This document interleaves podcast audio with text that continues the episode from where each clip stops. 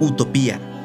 Te doy la bienvenida al podcast de Utopía de Santo Tomás Moro, un audiolibro que probablemente cambie tu forma de ver el mundo.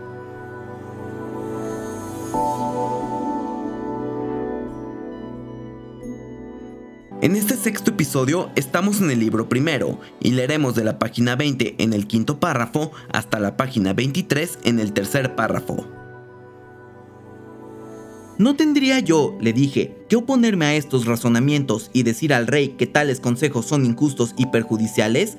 Su honor y su seguridad no residen más en el bienestar del pueblo que en el suyo, pues es evidente que los reyes son elegidos para provecho del pueblo y no del propio rey. Su denudeo e inteligencia han de poner el bienestar del pueblo al abrigo de toda injusticia. Incumbencia es del rey procurar el bien del pueblo por encima del suyo, como el verdadero pastor que busca apacentar sus ovejas y no su comodidad.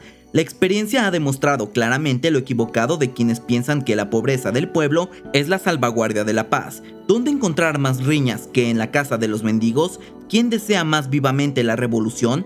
¿No es acaso aquel que vive en situación miserable?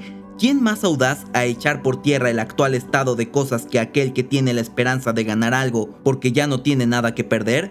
Por eso, si un rey se sabe acreedor del desprecio y el odio de los suyos y no puede dominarlos sino por multas, confiscaciones o vejaciones sometiéndolos a perpetua pobreza, más le valdría renunciar a su reino que conservarlo con estos procedimientos. Aunque haya mantenido el trono, ha perdido su dignidad. La dignidad de un rey se ejerce no sobre pordioseros, sino sobre súbditos ricos y felices. Así lo creía también aquel hombre recto y superior llamado Fabricio, que decía, prefiero gobernar a ricos que serlo yo mismo.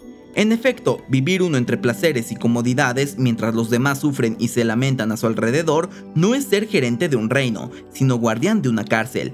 ¿No será siempre inepto un médico que no sabe curar una enfermedad sino a costa de otra?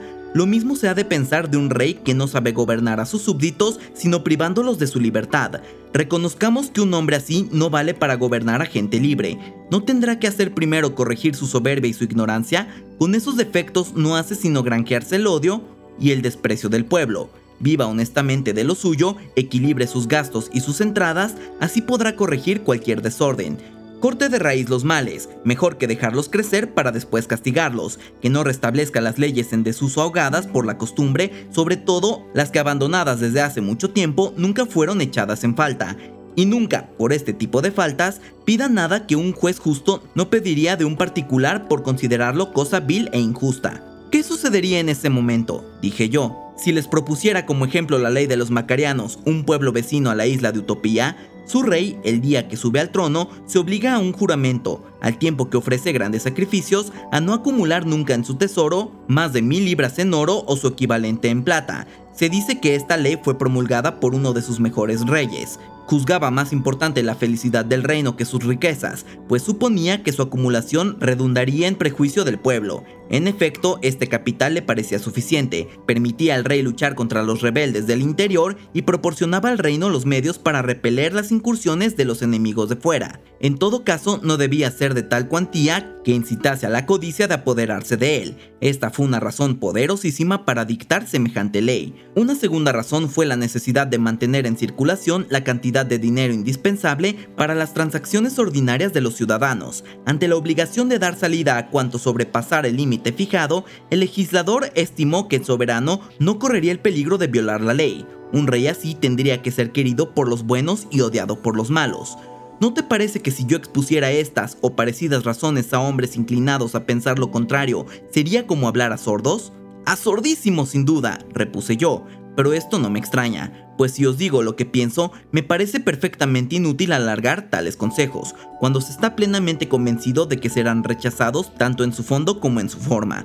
¿De qué puede servir o cómo puede influir un lenguaje tan diferente en el ánimo de quienes están dominados y poseídos por tales prejuicios? Entre amigos y en charlas familiares, no, la de, no de la detener.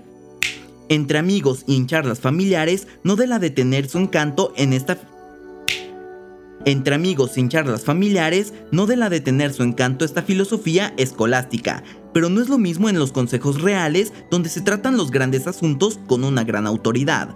Es precisamente lo que os estaba diciendo, contestó Rafael. A las cortes de los reyes no tiene acceso la filosofía. Cierto, dije yo, si con ello te refieres a esa filosofía escolástica para la que cualquiera solución es buena y aplicable a cualquier situación, pero hay otra filosofía que sabe el terreno que pisa, es más fiable y desempeña el papel que le corresponde según una línea que se ha trazado. Esta es la filosofía de que te has de servir. Si representas, por ejemplo, una comedia de Plauto en que los esclavos intercambian comicidad, es evidente que no has de aparecer en el escenario en ademán de filósofo, recitando el pasaje de La Octavia en que Seneca discute con Nerón. ¿No sería preferible en tal caso representar un papel mudo antes de caer en ridículo con una tragicomedia, recitando textos fuera de lugar? Destruyes y ridiculizas toda la representación si mezclas textos tan diferentes, aunque los añadidos por tu cuenta sean mejores. Cualquiera que sea tu papel, desempeñalo lo mejor que puedas y no eches a perder el espectáculo con el pretexto de que se te ha ocurrido algo más ingenioso. Esto mismo ocurre con los asuntos del Estado y en las deliberaciones de los príncipes. Si no es posible erradicar de inmediato los principios erróneos, ni abolir las costumbres inmorales, no por ello se ha de abandonar la causa pública, como tampoco se puede abandonar la nave en medio de la tempestad porque no se pueden dominar los vientos. No quieras imponer ideas peregrinas o desconcertantes a espíritus convencidos de ideas totalmente diferentes, no las admitirían, te has de insinuar de forma indirecta, y te has de ingeniar por presentarlo con tal tino que, si no puedes conseguir todo el bien, resulte el menor mal posible. Para que todo saliera bien, deberían ser buenos todos, cosa que no espero verlo hasta dentro de muchos años. ¿Sabéis lo que me sucedería de obrar así? replicó Rafael. Pues queriendo curar la locura de los demás, me volverían tan loco como ellos. Tendría que repetirles si he de decir la verdad, las mismas palabras que acabo de pronunciar. No sé si el mentir será propio de algún filósofo. Yo, en todo caso, no acostumbro. Concedo que mis palabras les puedan parecer desagradables y molestas. Lo que no concibo es que por lo mismo les puedan parecer ridículas e insolentes. Si les contase lo que Platón describe en su República y las cosas que los utopianos hacen en su isla, les podrían parecer mejores, y ciertamente lo son, si bien extrañas. En efecto, en ambos casos, todas las cosas son comunes, mientras que aquí rige la propiedad privada. Es claro, pues, que mi exposición no puede ser grata a quienes en su corazón han resuelto seguir otro camino. Les obligaría a volverse atrás, pero hay algo en ella que no pueda decirse en cualquier lugar o que sea inconveniente, si hay que silenciar como nefastas las cosas que las corrompidas costumbres de los hombres tronan insólitas o absurdas, entonces muchas cosas tenemos que silenciar los cristianos, casi todo lo que Cristo nos enseñó y que, sin embargo, nos prohibió silenciar. Antes bien nos mandó predicar en los tejados lo que se nos ha dicho al oído. La mayor parte de su doctrina está más lejos de las costumbres de los cortesanos que lo pudiera estar mi discurso, Verdad es que muchos predicadores, como gente avispada que son, parecen haber seguido tu consejo. Al ver que la ley de Cristo encajaba mal en la vida de los hombres, han preferido adaptar el Evangelio a la vida, moldeándolo como si fuera de plomo. ¿Y qué han logrado con tal peregrino proceder? Nada, si no es poder ser peores con mayor impunidad. ¿Comprendes ahora el fracaso de mi actuación en el Consejo de los Reyes? Opinar en contra del sentir de los demás sería como no hablar, y repetir lo mismo sería hacerme cómplice de su locura, según la expresión del misión de Terencio.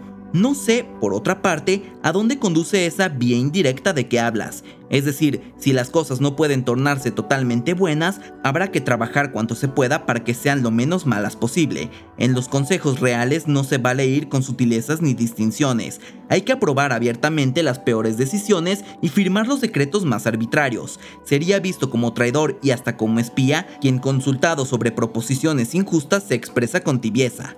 No hay pues modo de ser útil para unos hombres así, antes corromperían al mejor plantado que dejarse corregir ellos mismos, su solo trato deprava, el más limpio y honesto terminaría como encubridor de la maldad y estupidez ajenas.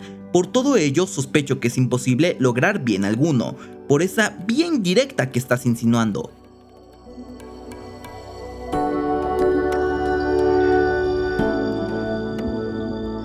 Estás escuchando el libro de Utopía de Santo Tomás Moro. Si te está gustando o sirviendo de alguna manera, no dudes en compartirlo en tus redes sociales. También recuerda seguirnos en tu plataforma favorita.